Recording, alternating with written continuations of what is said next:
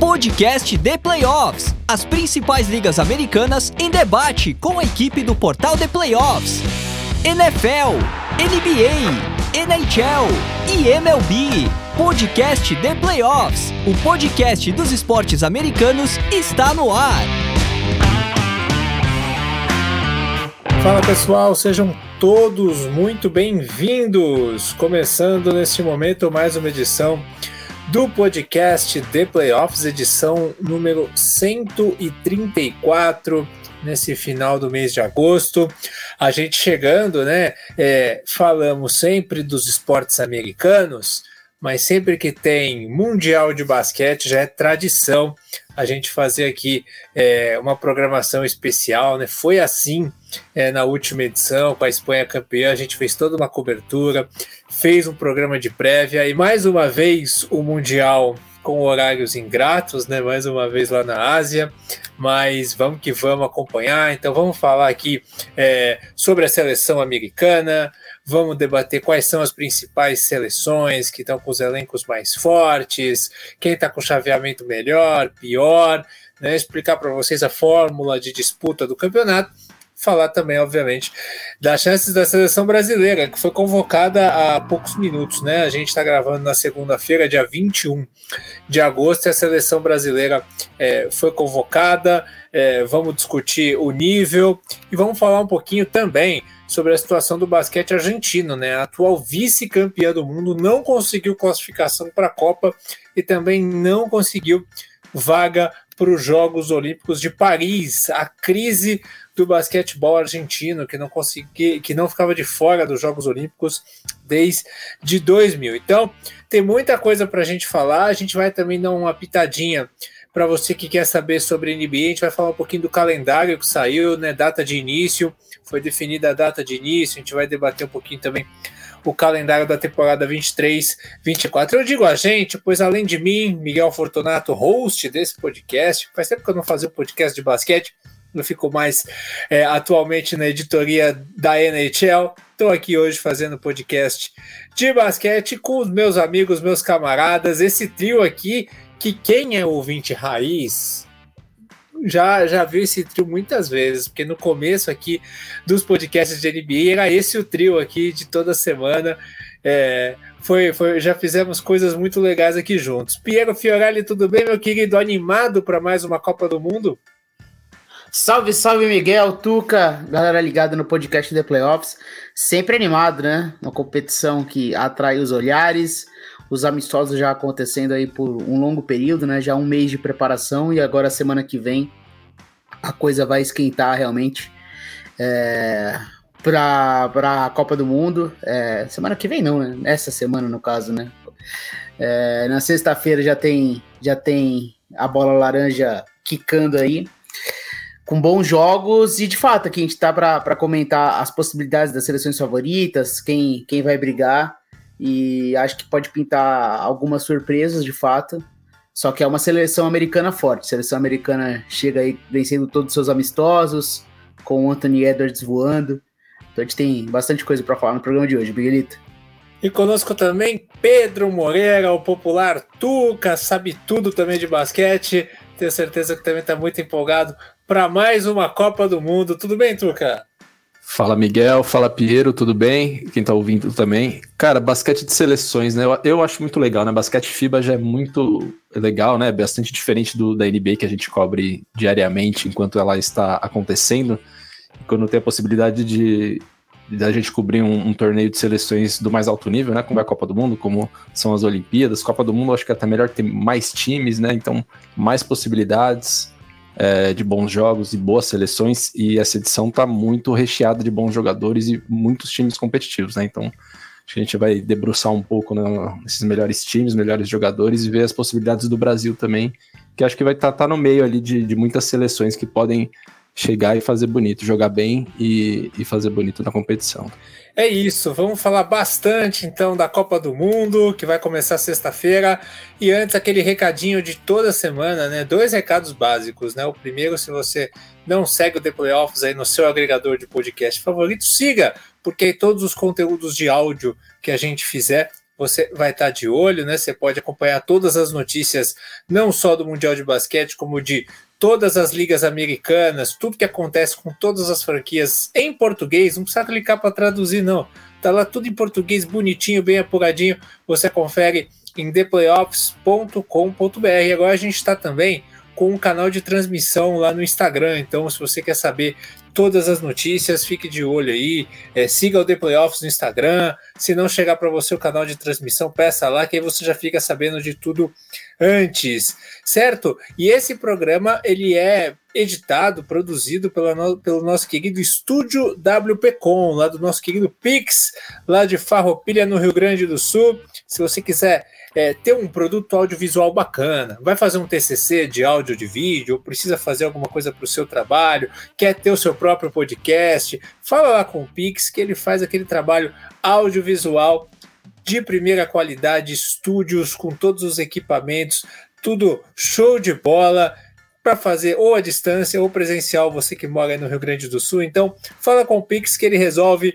WhatsApp 54 99 620 56 34 ou pelo site grupowpcom.com.br barra estúdio.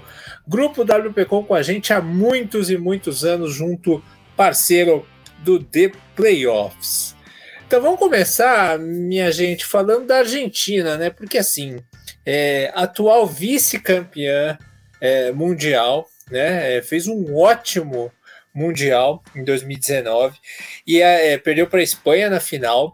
E a gente sabe que a Argentina, desde os Jogos Olímpicos de 2004, até voltando um pouco mais, desde o Mundial de 2002 de Indianápolis, é uma seleção que sempre chega muito forte em todos os torneios, é sempre uma força, sempre complica muito a vida do Brasil, sempre dificulta para os adversários europeus. Então, assim, é sempre considerado time grande no campeonato que disputar.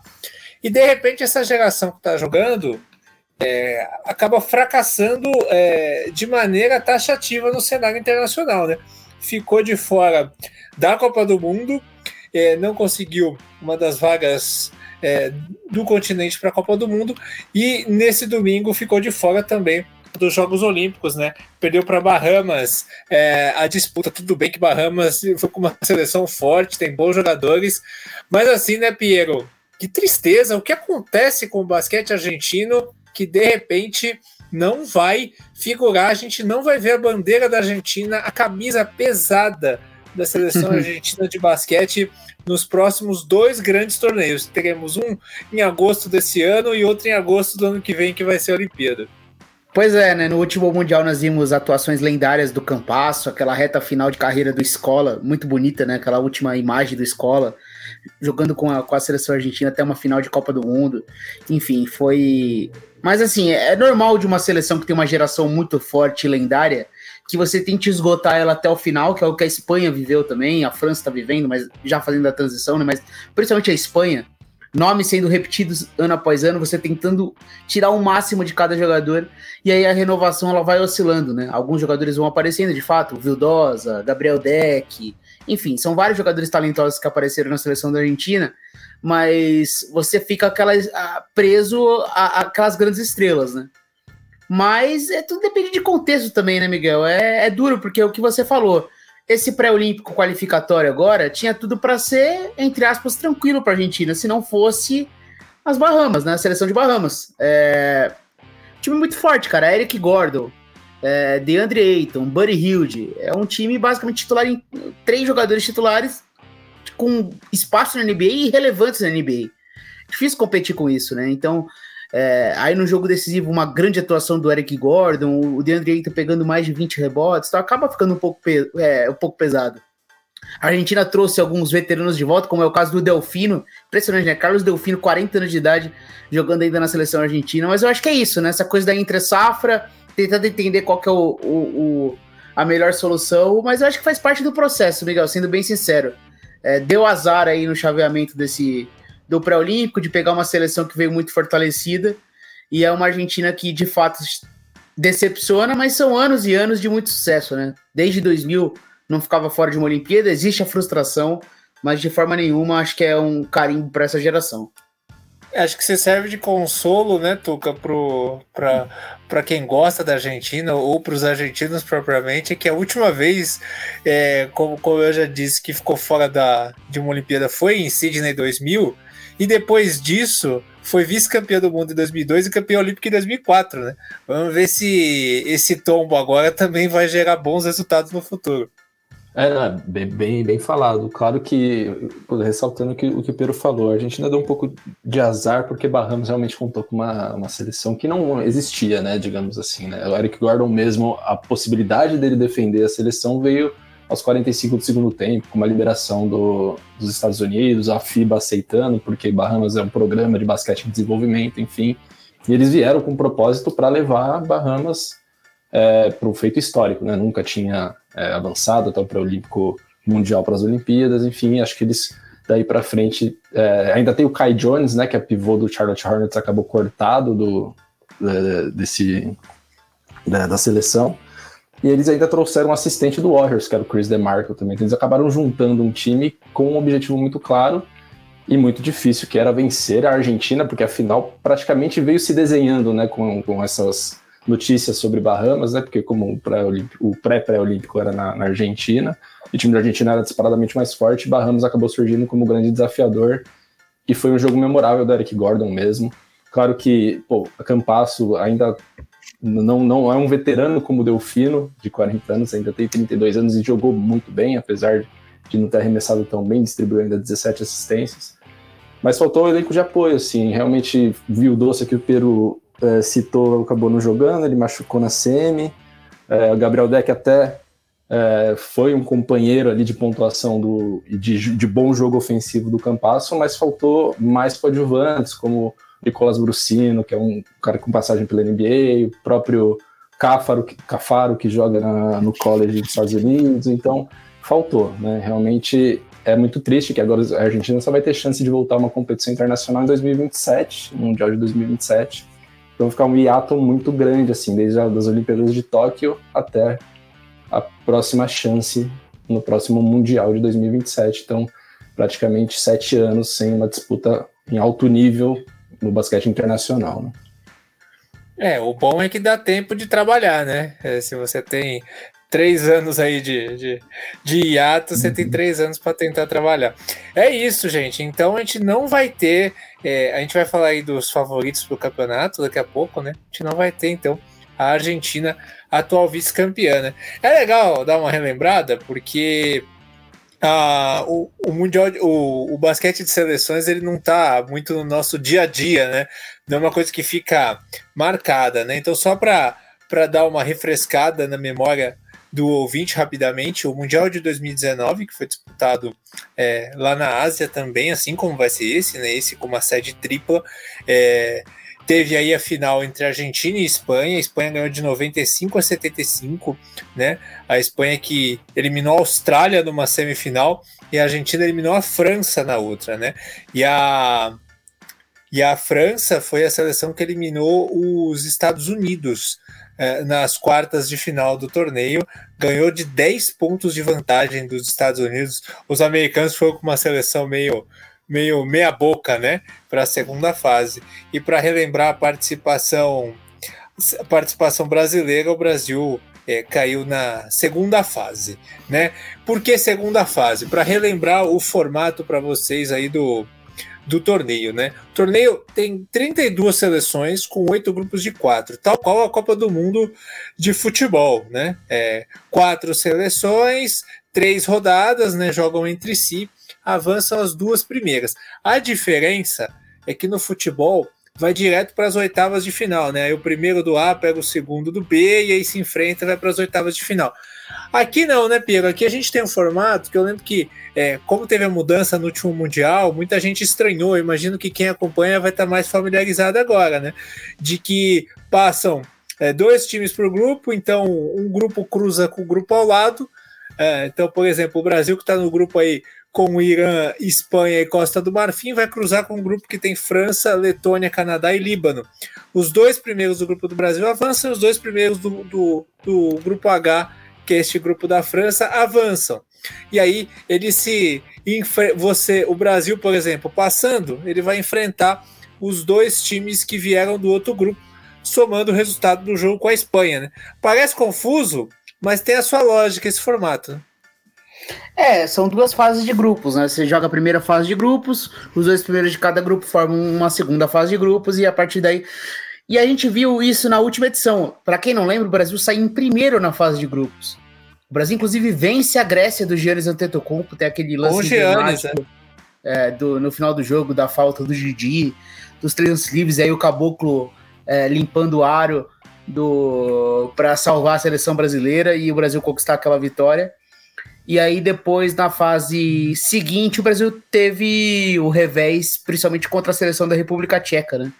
Que foi, o Brasil foi massacrado pela República Tcheca e aí chegou precisando vencer os Estados Unidos, o que era algo muito difícil. Por mais que fosse uma seleção americana fora do seu auge, era uma seleção americana de jogadores da NBA, de bons jogadores. E aí você jogar contra a seleção americana precisando vencer, fica muito pesado, né? E aí o Brasil não conseguiu vencer, e aí foi de novo aquele velho dilema da seleção brasileira. Né? Faz grandes primeiras fases, ganha jogos espetaculares, surpreende favoritas, e aí quando chega um jogo decisivo, acaba não conseguindo transformar isso para avançar, né? Foi esse o drama da, da última edição. Tomara que seja um pouco diferente, né? Que não precisa nem começar de forma avassaladora, vencer grandes jogos, mas que consiga avançar para, quem sabe, surpreender no Mundial.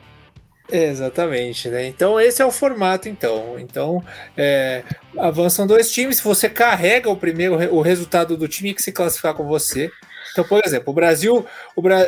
vamos supor que dê a lógica que o Brasil e a Espanha avancem de fase. Então, o resultado de Brasil e se isso acontecer, o resultado de Brasil e Espanha ele, ele conta para o segundo grupo para não ter que jogar Brasil e Espanha de novo, né? Para você é, economizar uma rodada. Então, se o Brasil e a Espanha classificam, o resultado com a Espanha conta para o segundo grupo, é, para junto com os outros dois duelos contra os times que vêm do outro grupo. Então, os resultados contra Irã e Costa do Marfim é, ficariam na primeira fase, certo? Então, esse é o formato do campeonato para quem não conhece. E aí depois, depois da segunda fase de grupo, Passam dois times aí por quadrante e aí temos as quartas de final aí no formato tradicional. Quartas de final, semifinal e a decisão. Você gosta desse formato, Tuca? Cara, eu gosto. Assim, é, acho que tem mais jogos, né? E o problema, na verdade, não é um problema, né? Você pode dar azar que você vai cruzar, né? Porque depois que tem o sorteio, você olha a tabela e aí você vê que poderia ter o um caminho mais fácil, que poderia ter um caminho mais acessível, na verdade, para a seleção. O Brasil tá, vai sofrer um pouco com isso, eu acho, né? Um time que é competitivo até, mas ele pegou o pior, o pior lado possível, né? Se olhar todos os outros é, cruzamentos ali pro, dos outros lados, né? Tanto dos Estados Unidos como a própria Austrália, que estão de outros lados. O Brasil tem o caminho talvez mais difícil entre as europeias, ele pega as, as, as favoritas do lado europeu. Mas assim, vai, vai brigar, né? Assim, eu sou fã, mas eu sou fã desse por causa que tem mais jogos e mais possibilidades de confronto entre times melhores. Então acho que para quem está assistindo é só um prato melhor de se degustar, assim, porque o que, que a gente vê é isso, que é mais jogo bom, né? E isso esse formato oferece. Então vamos falar um pouquinho é, da seleção brasileira primeiro. Então, é, convocação da seleção brasileira, então, do técnico Gustavo Conte, técnico famoso aí, né? Treinou o Paulistano há muito tempo, técnico é, super vencedor no basquete brasileiro. Ele que vai ser o comandante nessa competição. Então, os armadores do Brasil são Marcelinho Huertas, que joga no Tenerife da Espanha, o Iago do Estrela Vermelha da Sérvia e o Raulzinho, que atualmente está no Fenerbahçe. Os alas armadores são o George, que joga na Alemanha, no Ulm, e o Vitor Benite, que joga no Palência, da Espanha. Os alas são o Guilherme Santos, que está do Golden State Warriors, da NBA, né? É o único jogador da NBA é, nessa lista, e o Leonardo, que está no Tóquio do Japão. Esse é atleta que vai jogar em casa aí, né? Os alas pivôs, o Lucas Dias, do SESI Franca, o Bruno Caboclo, que foi aí é, o grande nome do Brasil no último Mundial, jogando no Venezia da Itália, atualmente, na época ele jogava na NBA, na época do último Mundial, e o Tim Soares do Nagoya, do Japão.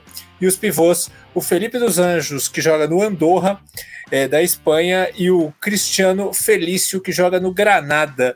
Tuca, começar com você agora. Que tal essa convocação que está o nível da seleção brasileira atualmente. Não ficou ninguém de fora, né? Não, não, Miguel. Então, é, pô, eu gostei assim do, do andamento do, da preparação do Brasil como um todo, né? É, como a maioria das seleções, é, o grande parte delas né, faz uma lista grande, né? De, no caso do Brasil foram 25 jogadores, aí vai enxugando até chegar nos 12 finais, e aí participando de amistosos, observando bem, convocando jovens, no caso do Brasil, convocou o Reinan e o Samis, né, que são grandes prospectos aí do Brasil para os próximos anos, que acabaram cortados, enfim. E acabou que sobrou os 12, o Didi acabou cortado por causa de estar tá se recuperando, né, de uma cirurgia, e por último hoje foi o Gabriel Jaú, e eu acho que o Gustavinho tinha algumas dúvidas, né, mas acho que observando nos últimos amistosos, optou pelo Jaú. Eu acho que é o que o Brasil tem de melhor, assim. É, não saberia uh, falar alguém que poderia estar num lugar nos 12 finais. Claro que a gente teve o problema do Lucas Mariano também, que acho que era um nome quase certo e teve problema com doping, e aí acabou cortado lá atrás, inclusive.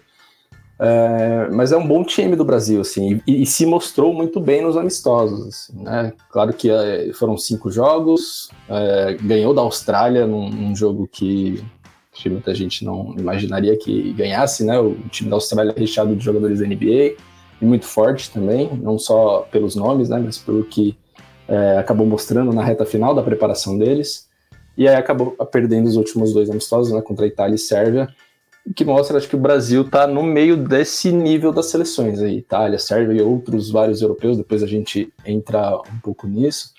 É, mas eu acho que o Brasil vai, vai, brigar, vai competir e mostrou que, que o, o, time joga bem junto, assim, mais do que os nomes, e às vezes o pessoal sente falta do, de algum brasileiro que está na NBA, que não, não tem mais, né? O Gui Santos até está no Golden State, mas na verdade é no Santa Cruz Warriors, na G-League, então é, Malemar joga no. É, não, não, sei se vai jogar, né? Ainda depende se ele é, assinar um two-way com o Golden State, mas são times fortes competitivos na Europa e o Brasil jogou muito bem junto, não mostrou isso nos amistosos. Então acho que é um time forte que vai brigar com muita gente aí. É, eu também, eu também acho. Acho que é uma seleção forte, competitiva, num processo de renovação. Jogadores vivendo essa experiência pela primeira vez também, que é algo sempre que a gente tem que colocar na conta também, né? Ver como que vai se comportar. Até caras que não são necessariamente muito jovens, mas como é o caso do Tim Soares, tendo uma experiência de jogar um Mundial pela seleção brasileira, que é, que é algo que eu, que eu tô de olho, assim, eu quero ver como vai funcionar, né? O próprio Gui Santos tendo essa primeira oportunidade de jogar um Mundial. É uma pena de o Didi não conseguir chegar saudável, né? Mas de qualquer forma a gente tem, tem capacidade ali nas alas, né? O Léo Mandel com certeza ter, vai ter seu, seu protagonismo. Cara, é, é assim, é, é uma seleção que, o, que chega com menos expectativa do que de outros anos, né? A gente passou por uma geração que era recheada de expectativa sempre que começava o Mundial. Tinha aquela reta final ali de Varejão, é, reta final de Nenê menos, né? Mas é, depois o Leandrinho, enfim, toda essa galera. E agora o único remanescente dessa geração é o Marcelinho Huertas, né? Que ainda tem seu papel importante lá no basquete espanhol. É, com 40 anos de idade, vai, vai ser o armador da seleção brasileira mais uma vez para tentar ajudar a, equipe, né? Ele, o Raulzinho, o Iago, enfim, é, é o time, é um, um grupo de, de armadores talentosos. E assim, cara, é o que eu falei, eu, eu acho que é um ano de expectativas mais baixas, mas não significa que qualquer coisa que vier é lucro, né? Existe uma esperança uhum. de que o time pelo menos consiga competir. Porque assim, para passar para as quartas de final, significa que o Brasil vai ter que eliminar ou Espanha, ou França, ou Canadá. Então, cara, é muito difícil. É, é, então, você passar Espanha, Canadá e França, tem que eliminar duas dessas, não é fácil. É, então, o, o Brasil vai ter essa tarefa. Não fazendo isso, longe de ser uma vergonha. Agora, vai conseguir competir com essas seleções? Eu acho que esse é o ponto e esse é o objetivo da seleção brasileira. É isso. O grupo do Brasil, então, pensando em primeira fase, tem o Irã, né? O Irã que o jogador que atua num time de mais expressão é o Hamed, Hamed Amini, que joga no Mônaco. Hamed Haddad, lenda do basquete iraniano, é. sempre um monstro do FIBA Ásia, por lá, jogou na NBA, inclusive. Um 2 e 18 veteranaço, veteranaço, veteranaço. É. é. 38 anos e 2, 2 e 18 de altura, tá jogando no Blue Wallace da China. né? E, a, e, os outros todos tem esse que joga no Mônaco, que joga na China, e o resto tudo joga no Irã, né? A Costa do Marfim tem um cara que joga na Argentina, né? o, o Amadou Sidib joga no Penharol. Tem um, um, jogador que joga na Inglaterra, o Patrick Tapé. Tem mais algum destaque, Pierre? Não, é, é, é, uma seleção que, sinceramente, não tenho muito background para falar, o Miguelito. Tem, tem muito jogador que joga na França, né? Tem muito jogador que joga que joga no basquetebol é. francês. E, e a Espanha, que é o adversário que, é, assim, é, se nada fugir do controle, Brasil e Espanha devem avançar, né? E aí eu quero saber o que, que vocês acham se dá para o Brasil ganhar dessa Espanha. A Espanha que tem aí é, jogadores veteranos, famosos do basquete mundial, como o Sérgio Lu, que vai para mais um Mundial aos 35 anos, o Alex Abrines, né, que, que é um cara também que já jogou muito tempo na seleção, o Vitor Claver, é, do, que está no Valência, outro grande jogador, jogando na NBA da Espanha atual. Também vai. O de Fernandes. Jogando na NBA atualmente, a gente tem o, os Mangaruba, né, do Oklahoma, o Santi Aldama, que está no Memphis Grizzlies, né, e só. Jogando na NBA tem esses dois nomes. Que tal a Espanha, Piero?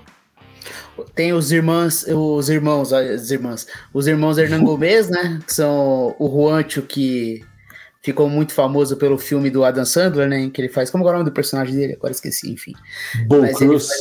Uh, Bo, exatamente, ele faz o, o, o, protagonista do filme. Então, todo mundo aí tem uma simpatia pelo Juancho Hernan Gomes.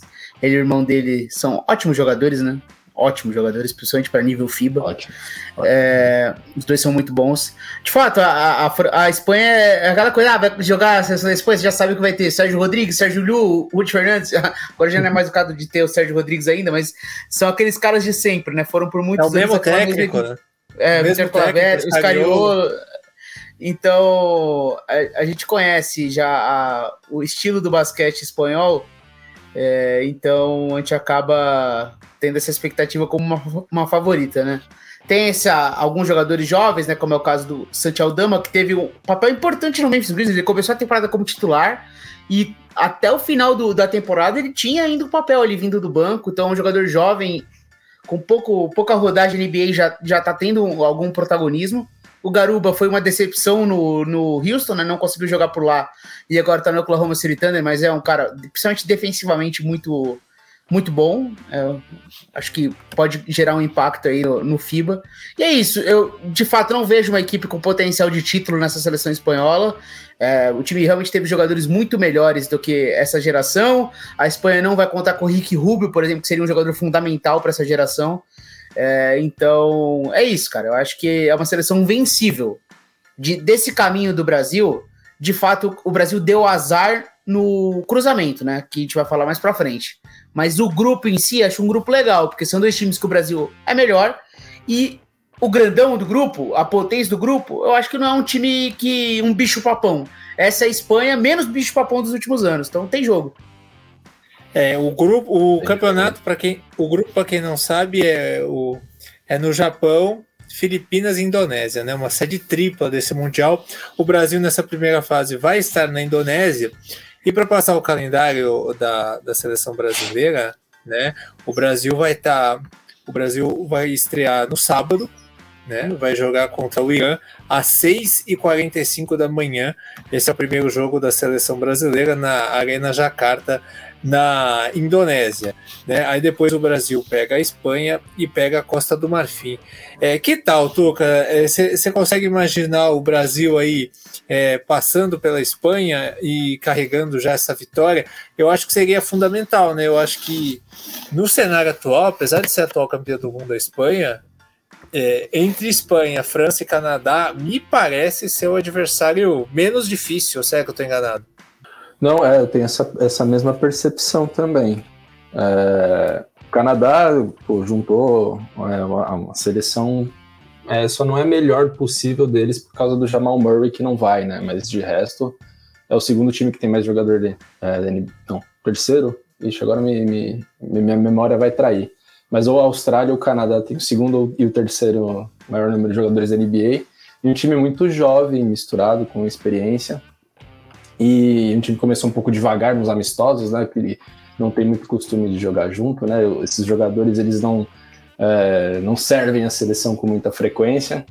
Acabou perdendo da Alemanha, né? Acabou perdendo da República Austrália é o segundo, é isso aí, a Austrália é o segundo, o Canadá é o terceiro. Tu. Terceiro, né? Acabou perdendo amistosos importantes, né? Contra a Alemanha, que é um time que se mostrou muito forte nesses amistosos, mas não é um grande time Quase até chegar. Estados Unidos, né? Exatamente, foi o jogo mais difícil dos Estados Unidos, a Alemanha, né? Acho que disparadamente, né? E Estados Unidos que se mostrou, acho que a grande força do, do, nessa fase preparatória, né? E acabou perdendo a República Dominicana. E a Espanha é, perdeu dos Estados Unidos, perdeu do Canadá, venceu essa República Dominicana aqui, venceu o Canadá, e acho que isso que mostra o quão equilibrado estão muitos times, assim. Nessa fase preparatória, muitos jogaram entre si em campeonatinhos, né? E aí um ganhava do outro, o outro ganhava do um e o outro ganhava do outro, então ninguém foi um bicho papão. Assim, tirando os Estados Unidos, que acabou é, invicto, né? E a Itália também acabou invicta, mas com ad, é, adversários assim, mais abaixo, né? Uh, a Espanha perdeu e ganhou, o Canadá perdeu e ganhou, a França também perdeu e ganhou. Por exemplo, a França também massacrou os amistosos, os amistosos, chegou no último contra a Austrália, que o Brasil venceu a Austrália, na Austrália, a França perdeu da Austrália. Então, assim, eu acho que esses times estão muito misturados, assim. Então, como é um jogo só, né, contra cada adversário, né, um jogo contra a França, um jogo contra o Canadá, no melhor cenário que todos vão se classificar, né é muito do dia também, né? Então você vê o Brasil ganhando da Austrália, a Austrália ganhando da França. Isso quer dizer que o Brasil vai ganhar da França? Só mostra que a gente tem chance de competir. E do que o Brasil mostrou, tem chance de competir. Então a Espanha é mais acessível. Se ganhar na primeira fase seria assim, estupendo para as ambições do Brasil de classificação. Mas se perder, ainda tem, tem tem jogo, né? Dá para sonhar, entre aspas, não sonhar porque parece que é algo inatingível, né? Mas até porque a Espanha pode perder. França, até porque a Espanha pode perder dos dois, né? A Espanha, a Espanha pode ganhar do Brasil Também. e perder dos outros dois e a coisa embolar, né? Sim, é, por isso a, que eu acho a, que... França. Não, por isso que eu acho que é muito, é muito parelho, assim. O Brasil pode acabar perdendo os três jogos contra esses times que são os mais fortes e por uma margem pequena, assim, de diferença, né? E aí isso acaba é, manchando a imagem com o torcedor, mas acho que não, assim, realmente é muito difícil, são jogos muito difíceis e tem muito pouca margem para erro, né? É, esse é o, é o, que fica mesmo. Isso aí, a, a, França de um mês e meio atrás, ela era vista como um bicho-papão ainda maior do que é hoje, né? Porque tinha a possibilidade Sim. real do Embeyama, eles perderam o Niriquina também, que é o cara que tá na NBA ali, que tem seu, seu papel. É, então a França ela teve seus desfalques também e alguns alguns passos para trás aí, por mais que seja uma seleção muito forte, ainda tem jogadores de destaque na Europa, a gente vê o Yabusele que jogou bem no Real Madrid tentando voltar para a NBA agora, o Nando uhum. Decolou ainda é uma estrela do basquete, basquete europeu, é, e sem contar os jogadores da NBA, né, o Batum, o Fournier, o Fournier, sabe, ele, não, ele passou o ano inteiro sem jogar, né, no, no no Knicks, mas ele vai conseguir ter o efeito dele né, na. Mas também não é esse bicho papão todo. Acho que essa França poderia chegar um pouco mais forte do que ela vai chegar. A, o Sim. Canadá não. O Canadá é muito difícil. O Canadá jogando bem é muito difícil segurar, porque a reunião de talentos dessa seleção canadense ela é surreal. Canadá tem o Nickel Alexander, falando dos que jogam na NBA, né? O Alexander Walker, que joga no Timberwolves, o, AJ Barrett, né, do New York Knicks, o Dylan Brooks do Houston Rockets, o Dort do Oklahoma City Thunder, também do Oklahoma City Thunder o, tal Shai Giggles Alexander, o, e no Dallas Mavericks o Dwight Powell e o Kelly Olynyk do Utah Jazz. É realmente, é, acho que é meio consenso que dos quatro times desse, desses dois, dos oito times desses dois grupos aqui, que vão sair dois times para as quartas, acho que o Canadá é o mais forte, né? mais forte. Na minha opinião, sim. É, é isso. É Canadá o mais forte, Brasil, Espanha e França brigando por essa segunda vaga. Agora vamos ver a experiência FIBA, porque a gente sabe que isso conta, né? A gente sabe que a experiência do basquete FIBA, a Espanha já provou isso pra gente, a Argentina também em vários campeonatos, a Sérvia, de que vieram vários times de, com um monte de jogador de NBA e aí chega a, experi a experiência de quem joga melhor no basquete FIBA e acaba ganhando de super astros. Né? O Brasil, mesmo contra a Grécia, conseguiu anular o Antetokounmpo no último Mundial. Então, pode tornar as coisas mais imprevisíveis. Né? Isso é isso, então. Então, Então o Brasil, o campeonato vai passar na ESPN, tá? Então, é, o Star Plus vai passar todos os jogos. Star Plus todos os jogos, os principais jogos na ESPN. Brasil então estreando 6h45 da manhã no sábado é, contra o Irã. Segunda-feira, 10h30 da manhã, o Brasil joga contra a Espanha. E na quarta-feira, 6h45 da manhã, contra a Costa do Marfim. Essa é a primeira fase. Vamos falar um pouco então da seleção americana, né? Que o Tuca já, já bem disse aí que é a seleção é, que a gente sempre espera como favorita. E assim, né? sempre que os Estados Unidos vendem um fracasso no Mundial, o Mundial seguinte chama muita atenção, né? Porque o, os americanos, eles têm muito isso. Isso já aconteceu várias vezes né, é, em uma história recente dos americanos menosprezarem uma competição, mandarem um time meia boca, tomarem pau na competição e ficarem com orgulho ferido. Né? Isso não é a primeira vez que acontece, né? Aquele mundial lá que eles perderam para a Grécia na semifinal lá em, em 2007 foi, foi algo muito dolorido para eles, enfim. E aí depois no, no Mundial seguinte eles eram com o time super forte. E aí a gente tem, Tuca, que é seleção americana, né? A gente tem o, o Paulo Banchero, que, que joga no Orlando Magic, o Michael Bridges, que joga no Brooklyn Nets, o Jalen Brunson, do New York Knicks, o Anthony Edwards, aí, uma grande promessa na NBA do Minnesota Timberwolves, o Halliburton, do Indiana Pacers, o Josh Hart do Knicks, o Brandon Ingram do Pelicans, o Jalen Jackson Jr. do Memphis, o Cameron Johnson do Brooklyn Nets, o Walker Kessler do Utah Jazz, o Bobby Porris que joga no Milwaukee Bucks e o Austin Reeves que joga no Los Angeles Lakers. O que, você acha? Qual é o recado que uh, os Estados Unidos dão ao mandar esses jogadores para o Mundial? Olha, Miguel, é, os Estados Unidos tem essa tradição ultimamente de reunir um time mais jovem, assim, né, menos estrelas. Acho que a última grande seleção nos Estados Unidos é aquela de 2012, né, que, pô, aquela Reading Team lá, que é o que muitas vezes colocam como a melhor seleção da história dos Estados Unidos, até muitas vezes na frente do Dream Team, mas aí não quero entrar nessa polêmica, que não é minha opinião no caso. Mas é um time que acho que a grande questão antes de começar os jogos preparatórios era o entrosamento, né? Porque era um time que não, é, não tinha jogado junto, assim. Não é um time que tem um histórico de seleção de base jogando junto, assim. Você tem o Jalen Brunson, que jogou por todas as categorias, um ou outro jogador que jogou também. É, mas, assim, chegou no adulto e juntaram, e eu acho que foi uma convocação muito boa, assim, que acabou se provando muito boa. Não sei se o Piero concorda comigo, mas eles se entrosaram muito rápido, assim, um time que parece que joga junto há um tempo. Tem uma estrela que se provou depois do último, do último amistoso contra a Alemanha, que é o Anthony Edwards, e isso virou até uma, uma grande pauta dos últimos dias, né? O Steve Kerr comentando que ele é agora a, é, é a grande estrela desse time, muita gente falando que ele vai ser, vai ser um candidato MVP da temporada regular da NBA, enfim. É, querendo ou não, os Estados Unidos ainda tem muito impacto assim no, no que as pessoas é, da mídia americana veem, assim, nessa época que não tem jogos ainda, e o Anthony Edwards provou ser, tá se provando uma estrela muito em potencial, assim. Mas de fato o time se encaixou muito bem.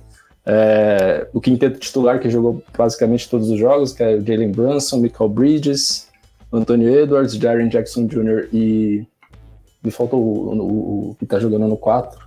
Mas enfim, com Austin Reeves e o Tyrese Halliburton vindo do banco, é um time muito intenso defensivamente, assim, é assim que eles acabaram ganhando todos os jogos, inclusive o último da Alemanha, que foi o mais difícil, assim, disparado, com a Alemanha dificultando, truncando o jogo, fazendo um jogo muito devagar, diferente do que os Estados Unidos gosta, né, da correria, e o time acabou massacrando todos os, os outros é, times no, no, nos amistosos, né, foi Porto Rico, Eslovênia, a Espanha também ganhou sem muitas dificuldades e ganhou sem dificuldade nenhuma da Grécia, para chegar na Alemanha e ter mais dificuldade, mas se mostrou um time que é, assim, é o favorito. Assim, na minha opinião, eu não coloco um outro time ao lado dos Estados Unidos. Por mais que não seja o franco favorito, eu coloco eles uma prateleira acima das outras seleções. Assim, acho que os outros times estão abaixo. Claro que numa final, uma eventual final, que é um jogo só, é, tem times que têm chance de ganhar dos Estados Unidos, mas veio, a equipe norte-americana se provou como é, um time não vou dizer quase sem, sem defeitos, mas que treinou muito e sabe é, contornar as dificuldades que, que tem no elenco, né? As, as lacunas do elenco. É, as novas estrelas da NBA estão todas aqui, né? Em termos de, digo, de assumir caras de franquia, né? Você pega o Jalen Brunson, é o melhor jogador dos Knicks, é a cara dos Knicks. O Therese Halliburton é a cara dos Pacers.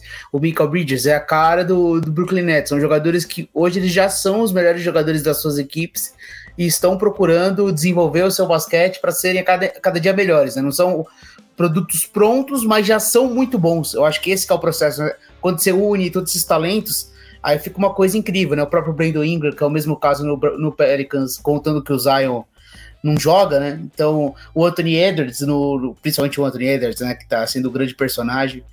Enfim, são, são realmente jogadores que vivem grande momento em seus clubes. Mais uma vez, é um, é um time que chega sem tanto tamanho, né? Sem aquele frontcourt de respeito. A gente viu uh, quando a primeira vez que o Dwight Howard jogou a, a os Jogos Olímpicos, como foi aquele impacto inacreditável, né? Ele basicamente só enterrava. Era, um domínio físico é, contra todo mundo que, cara, o cara fazia 20 pontos por jogo só enterrando. E, e a, a, o, teve o DeAndre Jordan, teve o Tyson Chandler e a seleção americana, assim como na última edição. A última edição tinha até o Brook Lopes, né? A, a última seleção que joga é, a, a Copa do Mundo não era uma seleção ruim, a seleção americana que perde, que decepciona na última edição. Tinha Donovan Mitchell, tinha Jason Tatum, Jalen Brown, Brook Lopes, Chris Middleton, enfim, mais Kemba Walker. Tinha mais nome Miles, que essa. Miles Turner. Não, era um, era um ótimo time treinado pelo Popovich. É, tinha essas lacunas e seus problemas, mas era uma equipe muito forte que a seleção americana colocou. E, e, chegou, mudou um pouquinho, talvez o perfil de um jogador ou outro, um pouco mais jovem, mas é um time muito atlético, como sempre é, vai correr a quadra e assim, eu tô com Tuca. Não tem como. É, é, querer reinventar a roda, recriar a história do mundo, falar que a seleção americana não é a favorita. Né? Então, a seleção americana é a favorita. É, então. Mas é, é, que a seleção favorita, eu acho que não há dúvidas que é o, o time a ser batido. Até nas casas de aposta você vê que a diferença dos Estados Unidos. Os Estados Unidos estão pagando, na maioria das casas de apostas aí, entre 1,80 e 1,90, né? É, é aquela cotação de que é o mais provável, mas não é uma barbada, né? Para ganhar. E aí a segunda colocada, se eu não me engano, é a França com cinco, alguma coisa. Então a gente tem aí é um favoritismo destacado. Mas não é aquele favoritismo tipo 2012, como disse o, o, o Tuca, né? Que a gente sabia que ia ganhar a Olimpíada com o pé nas costas. Aqui eu acho que como, é. Como a seleção feminina americana, né? A seleção Nossa, feminina é. da última Olimpíada, Absurdo. ela tinha odd tipo 1.0 alguma coisa antes de começar a competição. É, talvez seja. Pra ganhar a Olimpíada a, a feminina. Talvez seja um dos times mais dominantes do esporte, né? A seleção é, feminina é, americana é de basquete. Mas assim, eu diria, o Piero, que esse favoritismo é um favoritismo tipo o da Olimpíada, onde os é. Estados Unidos ganharam em Tóquio é, mas ganharam suando sangue no, em todos os jogos, né? Suando sangue na semifinal e contra a França na final foi um jogo difícil. É, eu acho que não vai ser barbada muito, pelo contrário, cara, esses jogos são duros, velho. Você pega um jogo em que você pega um adversário quente, você pega um, um Doncic na sua frente e ele vai estar tá quente naquele dia. Vai ser difícil para você, não tem jeito, cara. É, são muitas seleções talentosas. Então, tem que ficar esperto, vai ter o, o encontro com a seleção grega nessa primeira fase, mas não tem o Giannis, né? Então, tem assim, tem o Antetokounmpo, mas é o Tanazes, né? Então não teremos uma primeira fase muito desafiadora para a seleção americana. Os Estados Unidos devem passar em primeiro com tranquilidade e depois cruza também com uma chave mais fácil, que vai pegar ali é. Montenegro, Montenegro do, do Nikola Vucevic, mas também é uma seleção que não vai brigar pelo título. E a Lituânia, essa sim é uma seleção forte, né? Com o Valanciunas, não tem o Sabonis, né? É, então, de qualquer forma, eu acho que a seleção americana ela vai começar de fato a ser desafiada a partir das quartas de final. Acho que até as quartas de final vai ser com o pé nas costas. A partir daí começa a brincadeira para a seleção americana. Tem um detalhe, o, o Tuca, tem um detalhe do, do Mundial que eu acho que é, é o Campeonato Mundial de Basquete é um torneio que é para aqueles como eu são um pouco saudosistas de um basquete onde não tinha tantos pontos, né? É, porque assim, a gente tá acostumado a ver na NBA o primeiro tempo para o intervalo 70 e tanto a 60 e tanto, né? Normalmente, né?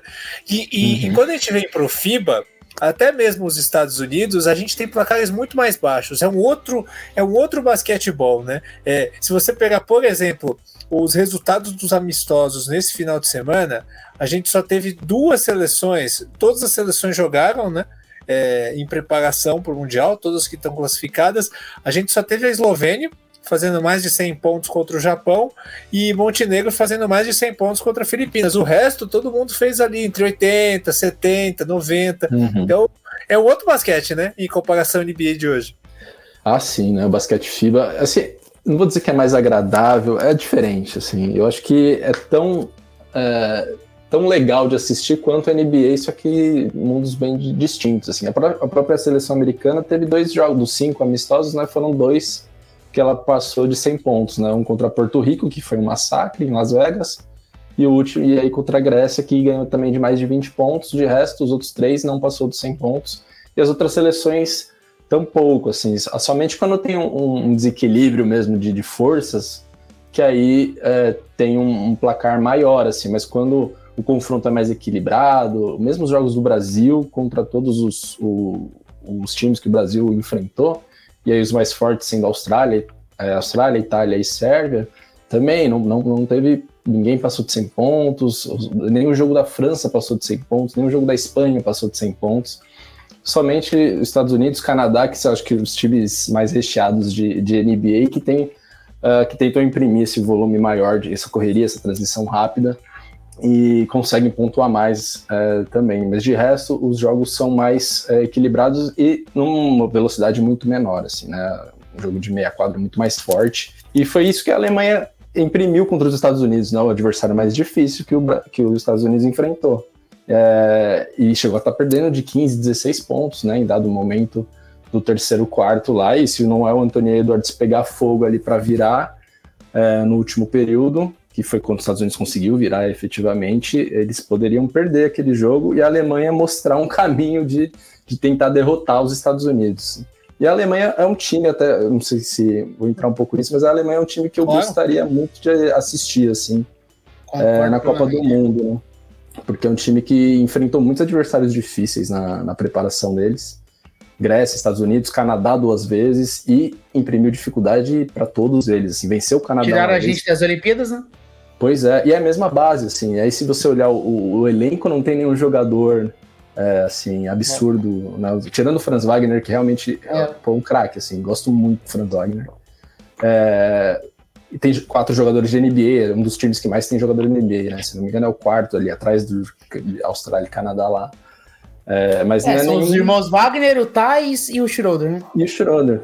Assim, não, é nenhum, não sou nenhum craque absurdo, mas jogando muito, assim, né? Ganhou é, quando Canadá, o Brasil, o Brasil é eliminado pelo, pela Alemanha, o Schroeder tava na arquibancada, lembra? Que ele ficava fazendo a festa, Sim. tudo. E agora ele tá em quadra. É uma seleção alemã para ficar de olho mesmo. É, então acho que eles mostraram como é que enfrenta um pouco os Estados Unidos, assim. E acho que para os Estados Unidos foi muito bom ter esse confronto ainda na fase amistosa para eles sentirem como é que muitas seleções devem enfrentar eles ali, na, na pelo, pelo, menos na reta mais final, né? Como o Pedro falou, realmente, até as quartas é difícil, os Estados Unidos têm muita resistência. Então vamos, vamos fazer aqui o nosso palpitão, até para a gente dar uma passada nos grupos e o ouvinte já entender mais ou menos quais são as forças desse Mundial, né? Então vamos lá. A gente tem no grupo A República Dominicana, Filipinas, que é uma das seleções anfitriãs, que tem o Jordan Clarkson, né, do Utah Jazz, o, a seleção de Angola e a seleção da Itália, que, como o Tuca disse, terminou invicta a temporada de amistosos. No grupo B, a gente tem o Sudão do Sul, a China, a Sérvia, né, com uma geração mais reformulada, depois daquela geração não vou dizer que é dourada porque não veio medalha de ouro, né? Mas conquistaram várias, fizeram várias campanhas muito dignas aí pelos grandes campeonatos. E sem, e sem o melhor jogador do planeta Terra, né? Isso conta muito, né? O Jokic é o melhor jogador do mundo e ele não tá, né? Tem só o Jovic, né? Uma versão aí mais menos turbinada, né? Mas, e, o, e Porto Rico. Então vamos lá, desses oito aqui, como já deu para entender do regulamento, passam dois por grupo e dois para as quartas. Quem são os favoritos aqui, Piero, para avançar para as quartas? Cara, eu acho que o, o, processo natural aqui é falar a Sérvia. É... E acho que a Itália, cara. A Itália é um time que joga direitinho, tem bons jogadores. É, você não vai ver caras na NBA, obviamente, né? O que sempre chama atenção, mas é um time organizadinho, joga bem. O Fontecchio tá, tá jogando lá no Utah Jazz, né? Mas muitos anos de Espanha jogando um ótimo basquete. O Nicolo Melli, ele mesmo, né? Que é uma máquina de arremessar de três no, no basquete FIBA. Enfim, não é uma grande seleção. Acho que é destacada aqui a melhor seleção é a seleção da Sérvia, né? E aí tem times aqui com jogadores pra gente ficar de olho, né? Você falou do Jordan Clarkson na, nas Filipinas, tem o o Carl Anthony Towns finalmente voltando a jogar pela seleção da República Dominicana, né? Então vamos ficar de olho nessa seleção da República Dominicana. Pode ser que faça aí uma, uma baguncinha. É um time que tradicional, é. né? Não é, um, não é uma seleção é, que nem a Filipinas, né? A República Dominicana é. tem história, tem escola. Sim. Sim, o último grande título do Brasil é contra a República Dominicana, né? É 2011. É. é aquela Final da, contra, contra a República Dominicana do Al Horford, inclusive. Foi, foi algo muito emblemático, mas é uma, de fato, tem tradição no basquete. A, a China do Kyle Anderson, né? O slow mo e os, os chineses, claro, enfim. Eu acho que não tem muito para onde fugir, não, o, Miguelito. É Sérvia e mais um aqui, que pode ser uma surpresa, ou a Itália, que seria a bola de segurança. Você tem razão, viu, Tuca? O Brasil deu azar no sorteio. Esse lado aqui estaria bom, hein? Estaria, cara. Estaria. Esse lado inteiro, né? Acho que do A ao D depois que a gente vai falando. Dual D. Ah, F, né? Bem da real, dual ao F não é dá mais acessível. mais fácil. Mesmo se você pegasse o lado dos Estados Unidos, beleza, mas Sim. aí. É. é, dava para passar junto com os Estados Unidos, assim, é. dava mais jogo do que o lado do Brasil, assim, eu acho. Porque a Lituânia tá muito é, enfraquecida, assim. Não, essa Lituânia, essa Grécia, né? nenhuma das uhum. duas se Nem Lituânia nem Grécia se compara com, com a França, com o Canadá, não, não, com a Espanha. Nem acho. E aí, quem passa desse A e B aqui, Tuca? Ah, eu vou com o Pinheiro, assim, acho que não tem muito por onde fugir. Meu serve acho que é, é fácil, né? Fácil falar no, no grupo B. É, no grupo A, realmente, a Itália se mostrou muito bem, assim, nos amistosos. Ganhou da própria Sérvia por um ponto, lógico, então é, ganhar por um ponto em amistoso mostra uma parte só das coisas, assim. Mas ganhou do Brasil também, que estava jogando muito bem.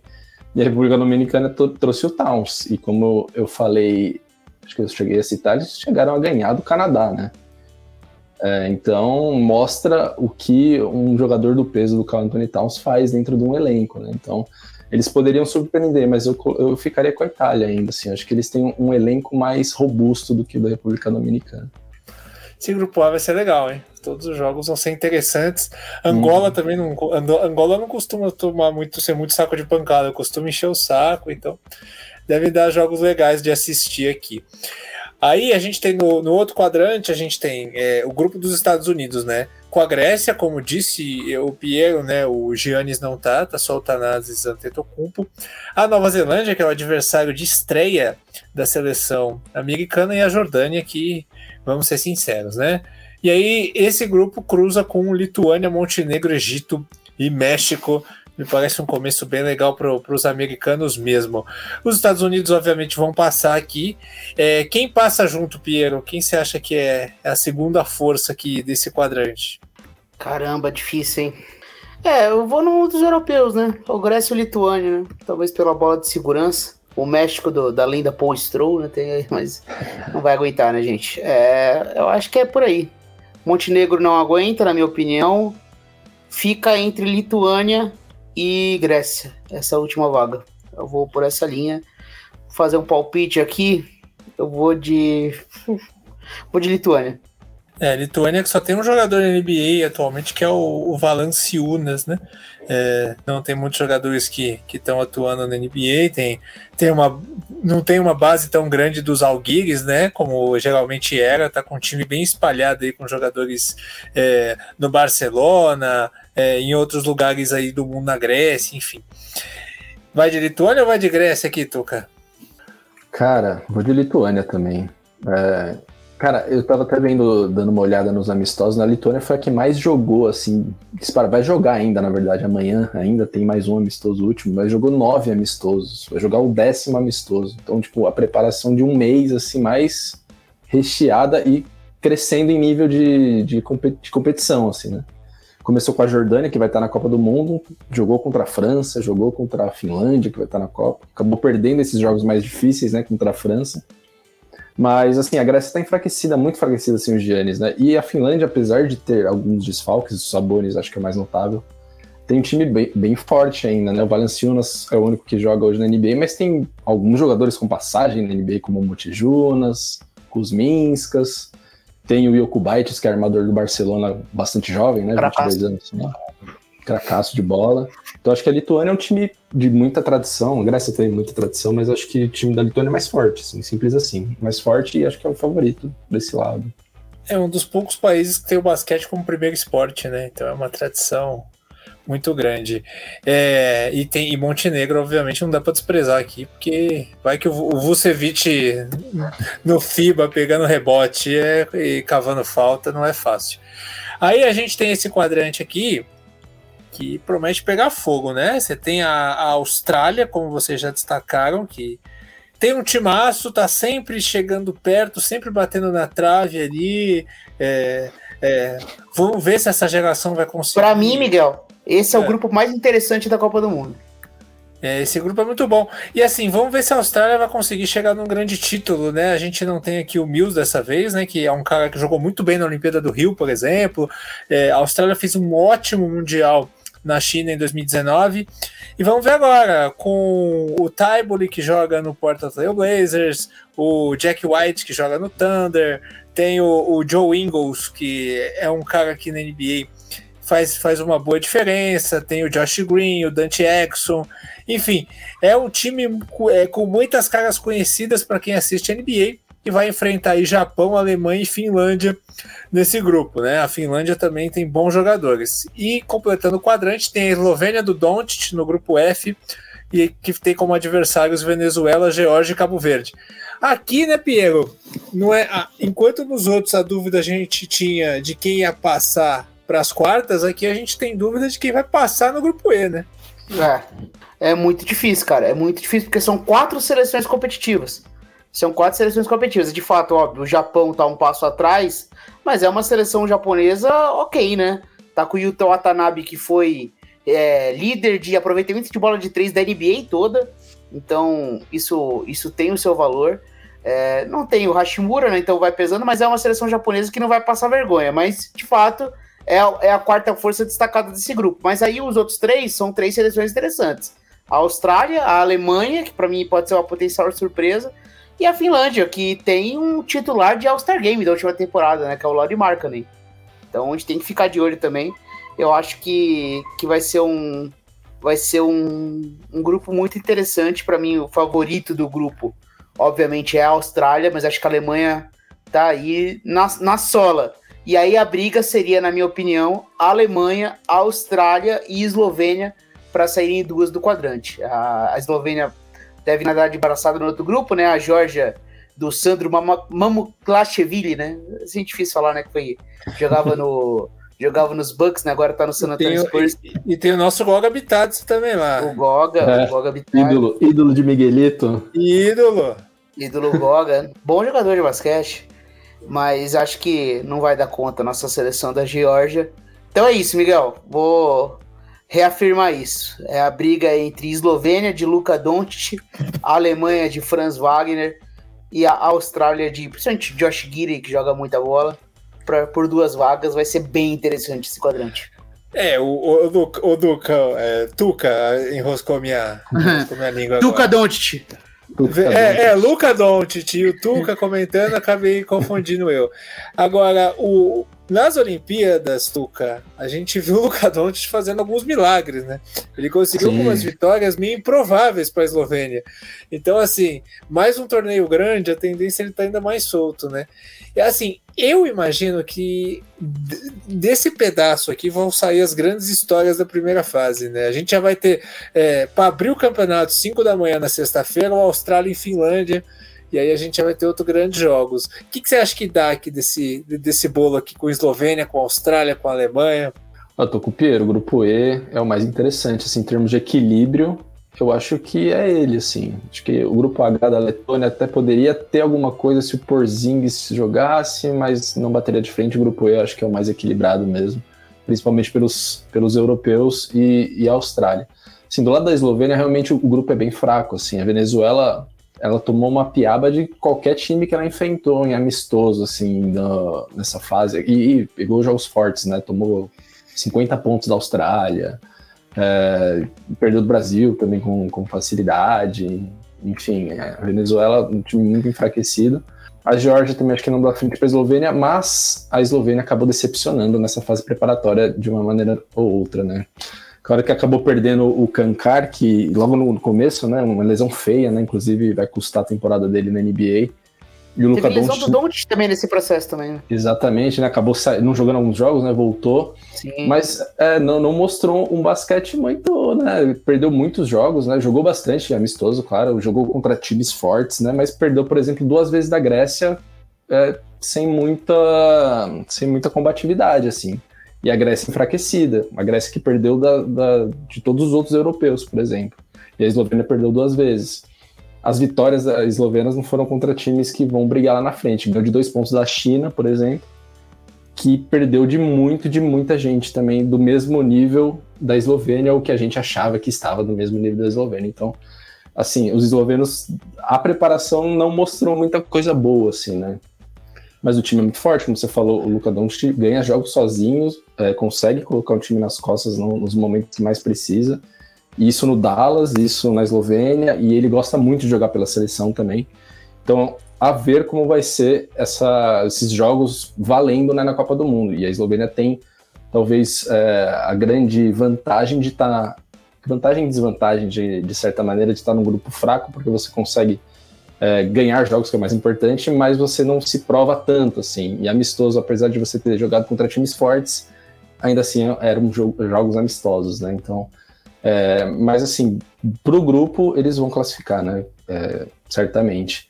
Mas aí, pelo que eles mostraram, brigar contra a Alemanha e a Austrália parece que ficou mais difícil, assim. Então, eu vejo a Alemanha e a Austrália à frente da Eslovênia nesse momento e também à frente da Finlândia. Claro que a Finlândia vai ser competitiva contra a Alemanha e a Austrália, acho que vai, vai endurecer o jogo, mas acho que os dois times, Austrália e Alemanha, estão à frente da Finlândia, acho que eles vão acabar classificando. E a Alemanha acho que é a grata surpresa desse, dessa preparação, acho que é a maior delas, assim, é o que melhor, mais impressionou, assim, com...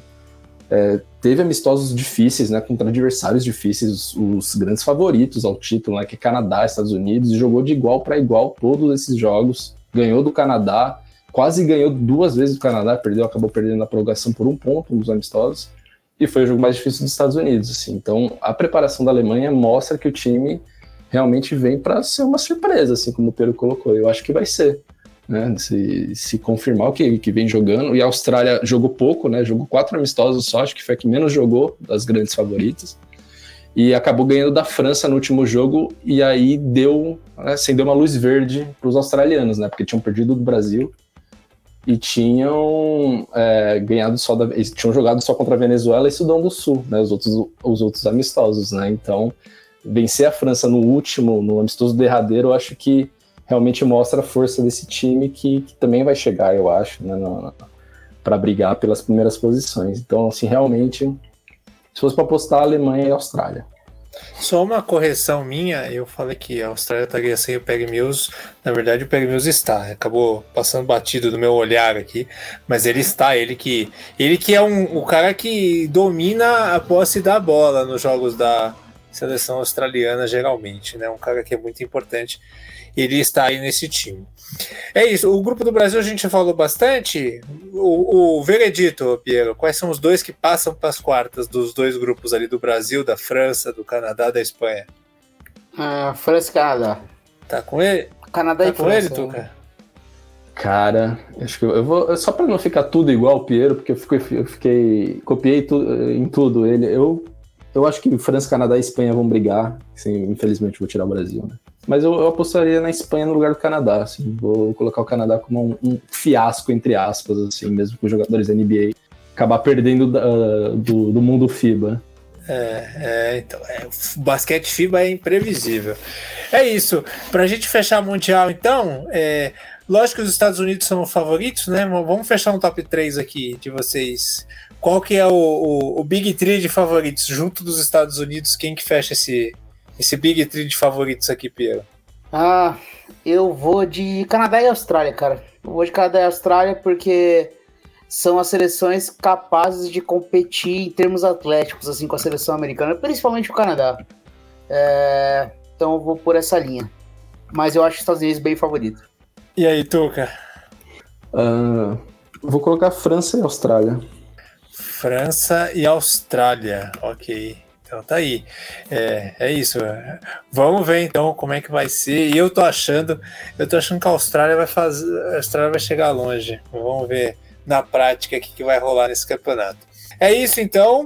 Vamos ver se a gente consegue fazer outros podcasts durante o campeonato, para a gente falando ou depois, é, para a gente poder ir comentando sobre o que vai acontecer a partir do dia 25.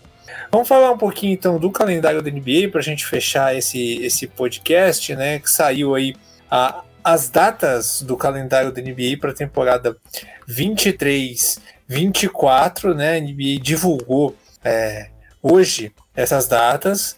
Então, a temporada da NBA ela vai começar no dia 24 de outubro. Vai começar numa quinta-feira, né? A NBA que tem tradição de começar na terça, dessa vez vai começar numa quinta-feira. E a temporada regular vai acabar no dia 14 de abril, play-in. Dia 16 e 19 de abril. E a e o primeiro jogo do NBA Finals dia 6 de junho, né? Então a temporada vai começar um pouquinho mais tarde dessa vez, porque a gente lembra que o primeiro jogo da final foi dia 1 de junho nessa temporada, né? O jogo entre Denver e Miami.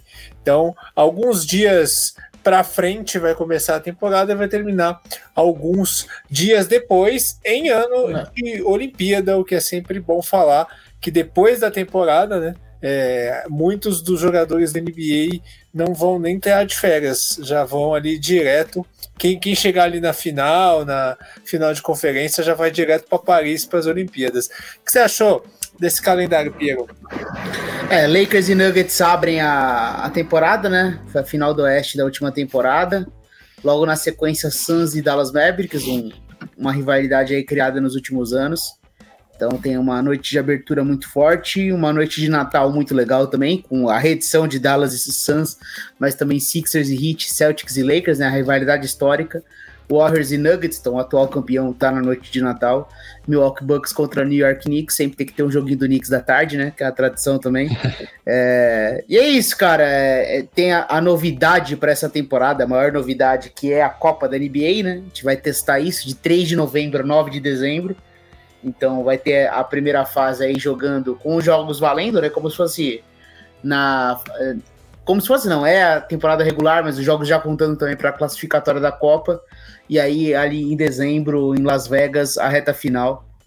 Pra gente ver o Final Four, né? Lá em Las Vegas, dia 7 e 9 de dezembro. Vai ser legal, cara. A gente vai ver essa, essas novidades aí, vamos ver como vai funcionar. Temporada de NBA é sempre gostoso. Ainda tá um pouquinho longe, mas a partir do mês que vem aí já os training camps a todo vapor, né? Depois que acabar a NBA. Ainda bem que tem essa Copa do Mundo para dar uma aquecida, né? Então vai ser, vão ser aí um ano, vai ser um, na verdade, né? um ano muito especial de, de basquete aí. É, vai ser curioso, né? Porque essa discussão da Copa já está há muitos anos aí no debate, né? Eles estavam querendo dar, botar um molho, né, Tuca, nessa temporada, uhum. porque é, nessa época aí, até chegar ao All-Star Game, a NBA vai meio devagar e, e você tem uma você tem concorrência forte com a NFL que está pegando fogo na época e tal. Então eles já estavam querendo fazer. Você acha que a Copa, no formato que eles fizeram, vai pegar? Porque, assim, das mudanças feitas, o play-in pegou muito bem. Eu acho que o play-in foi uma grande ideia. Agora vamos ver se a Copa vai pegar, né? Cara, difícil falar, assim, é, da minha experiência, né, da minha percepção, eu acho que é uma boa tentativa, assim, de fato. É, pega uma, um período é, da NBA que realmente o pessoal não tá muito afim na temporada regular, difícil para engrenar, assim, na competitividade, no que o pessoal quer. Então, colocar um título no meio disso, né? E aí é ver como os jogadores vão encarar isso, porque além de título tem dinheiro envolvido, né? Que é por onde pega a coisa.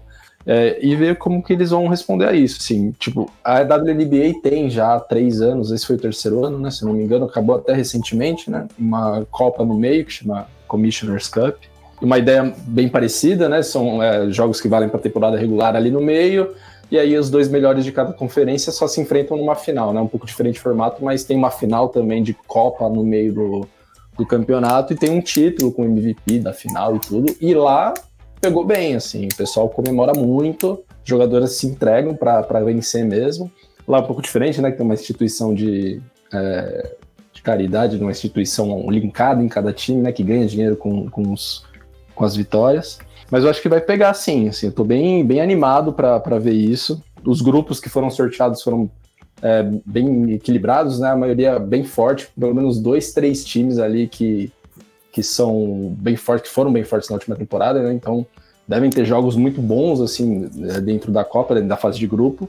E quando vira mata-mata, eu acho que não tem como não ser emocionante, assim, né? É um jogo só, né? Então o, os caras vão querer vencer, assim. Acho difícil entregar os pontos, assim, perder e ser eliminado de um campeonato que tá valendo dinheiro, tá valendo troféu, tá valendo prêmios, dinheiro para eles, que é o que mais conta. É. Então acho que vai pegar, assim. E a chance de times que dificilmente vão ganhar NBA poder ganhar um título, né? Existe a possibilidade. Porque tem uma coisa, né, Miguel? Não sei se Isso. você concorda, mas sempre fala de competições. Muita gente compara no futebol. No futebol, você tem a liga principal e as copas dentro de, de, uma, de um calendário. Aí, aí tem o, a, o contraponto de que na NBA você já tem um torneio em mata-mata, não tem por que você criar outro. Só que o mata-mata da NBA é melhor de sete jogos. Você diminui muito a imprevisibilidade disso aqui. Hum. Sete jogos é muito difícil conseguir uma zebra. No jogo único, a zebra acontece. Então eu acho que o fato de ser um jogo único transforma essa Copa com mais cara de Copa do que a NBA, obviamente, né? A NBA ela tem a questão do mata-mata, de você ter a imprevisibilidade, mas melhor de sete jogos, você, se você for o time melhor e atuar melhor na série, você vai classificar. É, num jogo único já é um pouco diferente, né? Então vai ter esse tempero. É isso, e assim, é, tem o detalhe de que o campeonato em dezembro é diferente de um playoff em abril, em maio, né? Onde as grandes estrelas vão estar ali no seu. vão tentar estar no seu auge para ganhar o título. Geralmente a gente tem, no meio da temporada, momentos em que times não tão bons têm grandes sequências. Exato. A gente pode ter um time médio que esteja quente nesse momento e acabe chegando na final ganhando esse campeonato. Um exemplo legal para dar sobre esse formato de botar uma Copa no meio é o que a MLS fez, né? Que a gente acompanhou com o Messi agora. A MLS ela fez, um, é, ela fez uma Copa junto com o Campeonato Mexicano que para a MLS acontece, aconteceu essa Copa de 20 e poucos dias no meio e o Inter Miami, que é o lanterna da MLS, tudo bem que foi turbinado, mas é o lanterna da MLS, foi campeão desse campeonato. E esse campeonato tem várias zebras, né? Time que, time que é o décimo colocado fez semifinal com o Miami, enfim. Então, assim, isso é legal, porque você dá franquias, por exemplo, a minha, é, eu sei que nunca que não vai ganhar NBA tão cedo, mas de repente encaixa alguma coisa faz uma boa campanha na Copa, entendeu? E você não vai ficar feliz como torcedor? Eu duvido que o, o, torcedor do Indiana não vai pô, comemorar um título, mesmo que seja um in-season tournament, enfim. O americano torce Porra, muito o nariz pela novidade, né? Mas, pô, acho que vai gostar, vai ser maneiro pra caramba. Porque hoje, hoje a Copa, a, é, eu como torcedor de um time ruim represento todos que estão nos ouvindo que torcem para times que não que estão lá embaixo. A nossa Copa hoje é classificar para o play-in ou para o playoff. Esse é o nosso o, o título hoje para um time que está uhum. embaixo é se classificar e lá e, e se conseguir classificar tomar uma porrada lá no playoff. Então você ter a chance de ganhar um troféu é bem mais legal. Então eu, eu gosto da ideia. Eu acho a ideia bacana. Boa. É isso, gente. O Piero, você queria dar uma pitada sobre o que aconteceu com o James Harden, Piero? A hora é essa.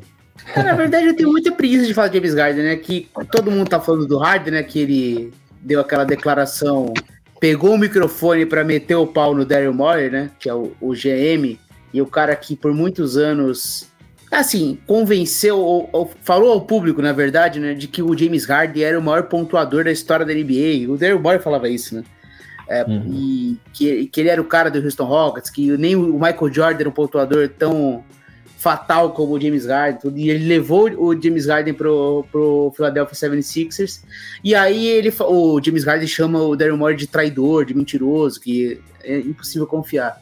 E aí você tem que tentar o porquê dele ter dito isso, né?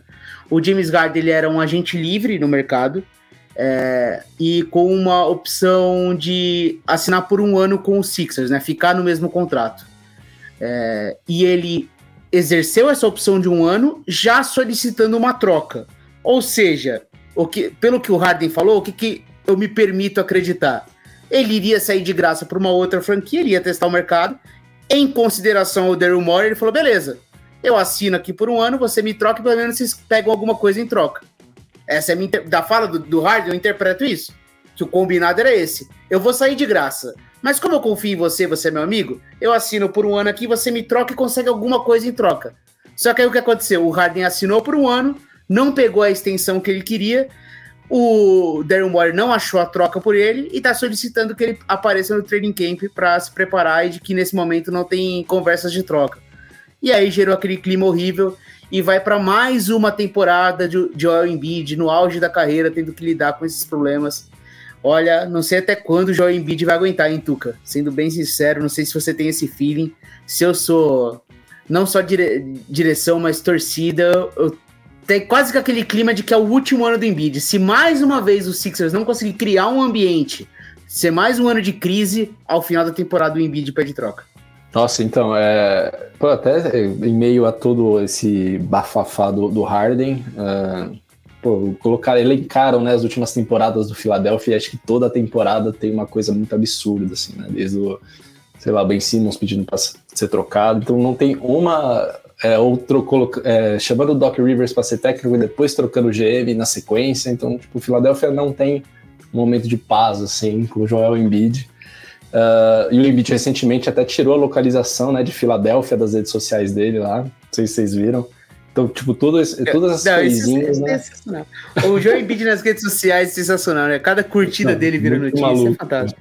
E aí também, em meio a isso, também é, começam a, cenários de troca para o Embiid, né? E eu também eu, eu tô com você, Pedro. Assim, eu não acho que ele consiga, que ele vá se manter assim, porque não é uma coisa pontual em Filadélfia o Harden pedindo assim, são muitos problemas em sequência, assim, não conseguindo ter um time confiável para ele por algum tempo, assim, sabe? Porque, beleza, eles foram bem, assim, acabaram caindo para Boston com grandes chances de, de, terem avançado e eventualmente vencer Miami, que era uma, também uma série totalmente acessível para chegar nas finais da NBA na temporada com o Harden jogando bem também nos playoffs e tal, mas assim, não existe sequência a longo prazo, a médio prazo não existe sequência pro, pro Embiid.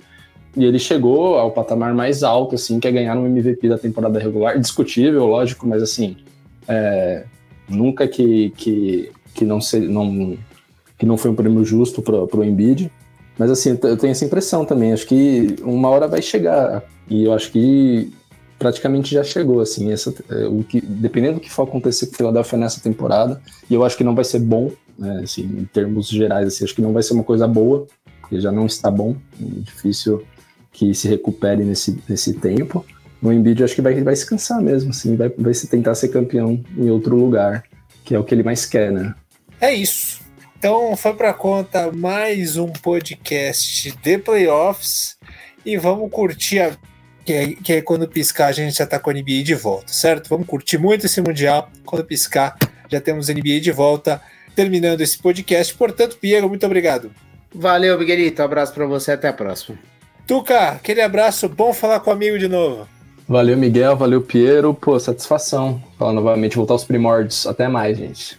É isso, é isso. Gente, grande abraço para vocês. Não esqueça que esse programa é produzido e editado pelo grupo WPcom, sempre aqui conosco, sempre dando aquela força, certo? Entre em contato com o grupo WPcom se você quer também ter o seu trabalho bem produzido de audiovisual. Um abraço, gente. Bom campeonato, boa semana e até a próxima.